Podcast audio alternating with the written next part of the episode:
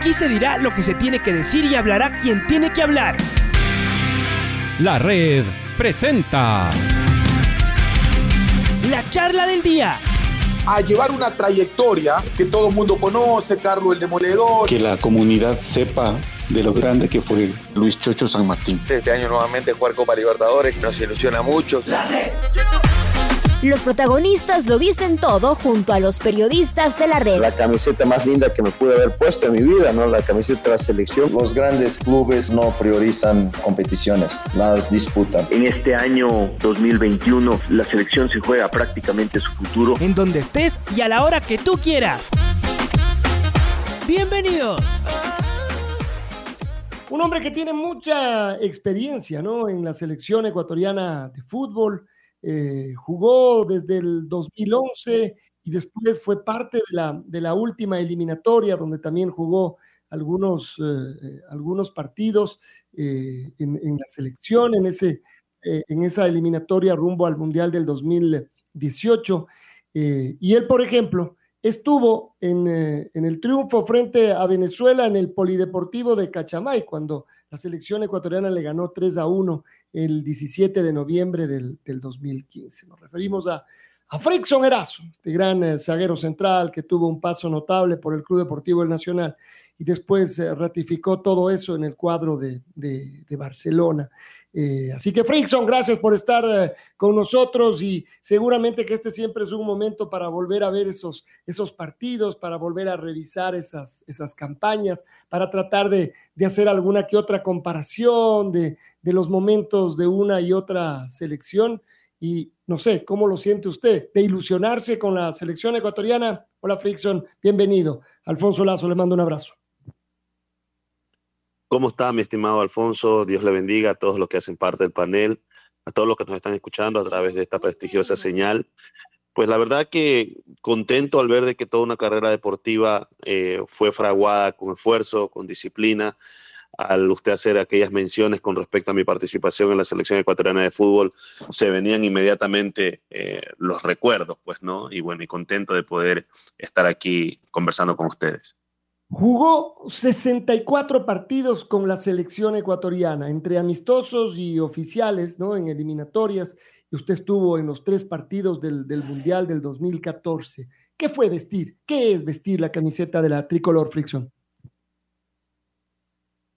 Bueno, pues vestir la camiseta de la tricolor es como cuando un soldado eh, va a la guerra a defender su país. De una u otra forma, quizás sean dos contextos totalmente diferentes sin embargo, lo que puedo manifestar es que representas a 17 millones de ecuatorianos que están viéndote y que quieren sentirse representados. Recuerdo que en el Mundial, cuando tuvimos nuestro primer partido con Suiza, cuando estuvimos cantando el himno, a mí se me erizaba la piel de solo pensar de cuántas personas estaban esperando que nuestro rendimiento eh, fuese en armonía con lo que ellos querían en ese, en ese instante.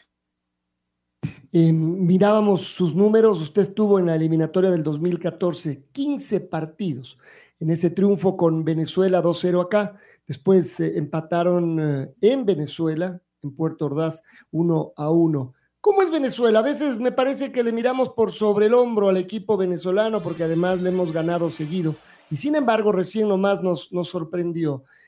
¿Cómo es el equipo de Venezuela? decíamos, tenemos que ser tal vez más concentrados que con los grandes, porque nos puede ganar precisamente esto de sentirnos superiores. ¿Cómo lo vivieron ustedes? ¿Cómo se debería vivir este partido?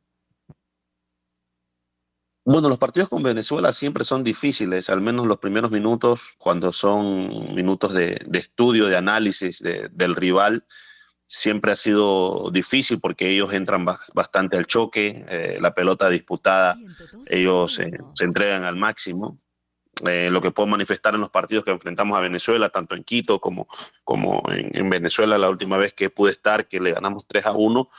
Eh, al principio siempre se complicó un poco, pero después obviamente se van comenzando a abrir los espacios y es allí donde se tiene que ser contundente, porque los goles psicológicamente al rival le afectan y más aún cuando no tiene una propuesta de, de, poder llegar a, a, nuestro arco con, con dificultad. Entonces, yo considero y creo de que si Ecuador es bastante maduro para entender los minutos del partido, tranquilamente podría sacar un resultado bastante positivo. Em, ¿Cómo era ese, ese grupo que clasificó al, al, Mundial? ¿Cuáles eran las, cuáles fueron las, las bases más importantes para poder haber eh, alcanzado la meta, esta que además siempre soñamos cada vez que jugamos en eliminatorias? Bueno, la meta de enfrentar a Venezuela era tres puntos, sí o sí, como los pensamos con todos los rivales. Obviamente que eh, sin ánimos de hacer eh, comparaciones eh, no mesuradas con relación a lo que significa enfrentar a Argentina, Uruguay, Colombia, Chile, a propio Brasil, pero sabemos de que contra Venezuela debemos ganar ese partido porque históricamente hablando, Ecuador siempre ha hecho grandes partidos con Venezuela y ha obtenido resultados positivos. Entonces, no podemos contrastar con una historia que, que, se ha venido generando. Entonces, sabemos que es difícil, que el fútbol venezolano ha evolucionado, como lo han hecho los demás países.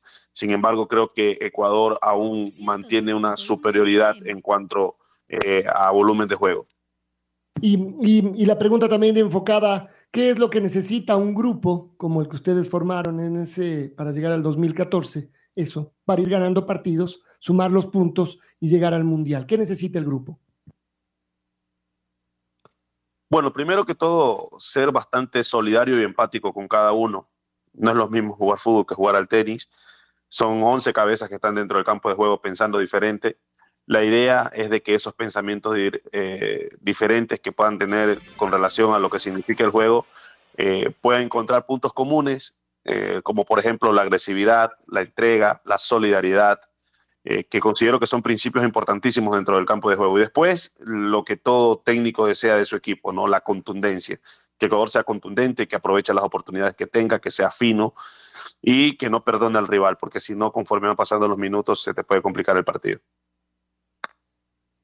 Estamos hablando con Frickson Erazo, ex jugador de la selección ecuatoriana de fútbol. Eh, le mandamos un abrazo, Frickson. Le saluda Patricio Javier Díaz. Cuéntenos un poquito, Frickson, cómo hacer para que cuando se vienen este tipo de partidos, tal vez la confianza, el exceso de confianza, la confianza mal entendida, por decirlo de alguna manera, no se apodere del equipo, porque como usted bien dice, con Venezuela es como que hay esta obligación de ganar porque sentimos que esos tres puntos tienen que quedarse acá. Y así es Argentina o Brasil, bueno, el, el, el, mismo análisis cambia de tono y entonces nos ponemos un poco más recatados. Eh, y, pero claro, si es que eso se va, se, tra se transmite como exceso de confianza, en cambio puede llegar a ser muy peligroso como ya nos ha pasado en la historia en uno que otro partido. Entonces, en, en momentos como este, y tomando en cuenta, Frickson, que esta selección tiene muchos jugadores jóvenes, eh, y, y, y, pensando en la experiencia que usted tiene, llegó a ser uno de los referentes de la selección en, en la última década, eh, ¿cómo se lo maneja? ¿Cómo, cómo se, eh, se conversa en el grupo esta situación? Bueno, pues mira, lo acabas de decir, psicológicamente sientes de que ya entras al partido y que vas a ganar la Venezuela cuando debes entender de que ese partido hay que trabajarlo. Inclusive ese pensamiento puede ser hasta contraproducente, sentir de que eh, va a ser fácil y que vas a ganar por goleada. Eso lo podría aprovechar el rival por el exceso de confianza y podría complicarnos el partido. Es allí donde es necesario que los líderes positivos que haya a la interna del grupo de la selección conversen con los demás y les manifiesten de que ese es un partido que va a ser sufrido y difícil. Desde allí ya entras con una convicción de saber de que el rival también juega, de que el rival también ataca, de que lo vas a respetar, pero al mismo tiempo vas a, vas a imponer condiciones dentro del campo. Y después, Frickson, eh, ¿qué, ¿qué, era para usted saltar a la cancha con la camiseta de la selección ecuatoriana de fútbol en un estadio en, en condición de local? Bueno, ustedes juegan entonces en el Estadio Olímpico Atahualpa. Hoy eh, se juega en el Estadio de Liga y buena parte se ha jugado sin hinchada o, con aforo reducido. Esperemos que mañana haya, haya, una buena presencia de público, pero ah, e, ese ambiente de selección, esa, eh, esa alegría que ponían los hinchas de ahí, ¿cuánto transmite al equipo? Es fundamental contar con el apoyo de la hinchada definitivamente. Y más aún en selección, cuando se, se vibre, se, se, vibra, perdón, y se vive la pasión desde las gradas, saber que cuentas con el apoyo de un país, no solamente de los que están en el estadio, sino de todo el país que te está viendo a través de, de, sus pantallas, pues, ¿no? Y lo que considero y creo es de que es fundamental de que haya una conexión entre la hinchada y el equipo independientemente de los momentos del partido. Eso obviamente hará fuerte a la selección. Siempre cuando vestí la camiseta de la selección y, sentí ese respaldo de parte de la hinchada, eh, me sentía absoluto, eh, me sentía un jugador que contaba con el apoyo de un país y obviamente cada una de las acciones de juego trataba en lo máximo posible de, hacerlo eh, mejor. Entonces, eso es importante que debe tener intrínsecamente el jugador de fútbol y más aún cuando representa a su selección. Finalmente, de mi parte al menos, Silson, ¿qué, es de su vida? Cuéntanos un poquito, ¿qué, está haciendo? ¿Qué está planificando? Eh, ¿Su carrera llegó al final o todavía podemos pensar que a lo mejor eh, por ahí se, se arrepiente y regresa a las canchas? Bueno, soy un, una persona de, arrepentirme poco de, las cosas que, hago, eh, sean los resultados positivos o negativos, siempre trato de aprender de ello. Y en este caso yo he decidido dar un, pare eh, a mi carrera futbolística. Eh, ya he anunciado mi retiro. Va a haber un partido de despedida oficialmente este sábado a las 3 de la tarde en, Esmeraldas. Entonces, partiendo de ello, lo que puedo manifestar es de que he tratado de desarrollarme integralmente tanto en la parte familiar, empresarial, social, académica, para poder eh, continuar aportando a la sociedad civil desde la trinchera que me toque estar. Em, a ver, cuéntenos unos poquitos detalles de esto. Es el sábado. ¿Quiénes van a, estar? Eh, ¿Por qué en Esmeraldas? Eh, a ver, ¿cómo, ¿cómo surge todo esto? ¿no? Además, eh, siempre será importante los jugadores que han, hecho carreras largas, que han conseguido eh, muy buenos resultados, que han jugado en el exterior. Bueno, ya dijimos lo que Frickson Erazo ha hecho en la selección ecuatoriana, que tengan un partido, que logren eh, despedirse así también de manera grande, pública. Muchos jugadores se van quedando en el olvido, dejan de jugar y después no se sabe qué pasó con ellos. A ver, cuéntenos un poquito de estos detalles y esta decisión. Claro que sí, Alfonso. Eh, la verdad, eh, contento de poder hacer una despedida del fútbol eh, en mi tierra, en mi ciudad natal, Esmeraldas, donde gran parte de mis años estuve allí en lo que tiene que ver a, mi formación. Contento también de que Barcelona Sporting Club esté en Esmeraldas tuve una conversación con Alfaro Moreno, ayer hicimos una rueda de prensa en la cual manifestábamos de que Barcelona Sporting Club estaría en Esmeraldas para enfrentar a los amigos de Frickson, ex seleccionados del Ecuador. Entonces Barcelona irá con plantilla completa, nosotros acá, los amigos de Frickson, eh, estarán desde Máximo Banguera, estará Rory Aragón, estará Antonio Valencia, Jefferson Montero, segundo Alejandro Castillo, Luis Fernando Saritama, Osvaldo Minda, Jorge Guagua, José Luis Perlaza, estará Juan Carlos Paredes, Giovanni Nazareno, Cristian Penilla, José Ayoví. Bueno, una gama de jugadores súper buena, Michael Arroyo, Michael Jackson Quiñones. Entonces, eh, contento de poder contar con todos ellos. Eso habla de que a lo largo de mi carrera siempre busqué respetarlos, eh, siempre busqué que haya una solidaridad eh, de compañerismo y contentos de que se puedan dar cita este sábado, donde se busca, por medio de la recaudación de las entradas, entregarle un reconocimiento económico a los hijos de Alex Quiñones, que quedaron en indefensión, ya que Alex era quien mantenía a sus hijos. Entonces eh, me acordé de él y, quise hacer este acto con, con él y su familia. Vaya, y qué nombres que mencionó. Además, de todas maneras hay una mezcla entre jugadores que siguen eh, en actividad y algunos que se han retirado no hace mucho, mucho tiempo, ¿no? Y uno dice, debe haber todavía la, calidad. En el Folke Anderson, ¿cómo está la cancha? Uno, de todas maneras, siempre nos ponemos a sufrir un poco precisamente por ustedes, pero ¿cómo está el terreno de juego? Bueno, pues mira, lastimosamente eh, lo que se piensa de Esmeraldas con relación a, a los grandes jugadores que ha entregado al país eh, va en contraste con las condiciones del estadio Folke Anderson en términos de infraestructura.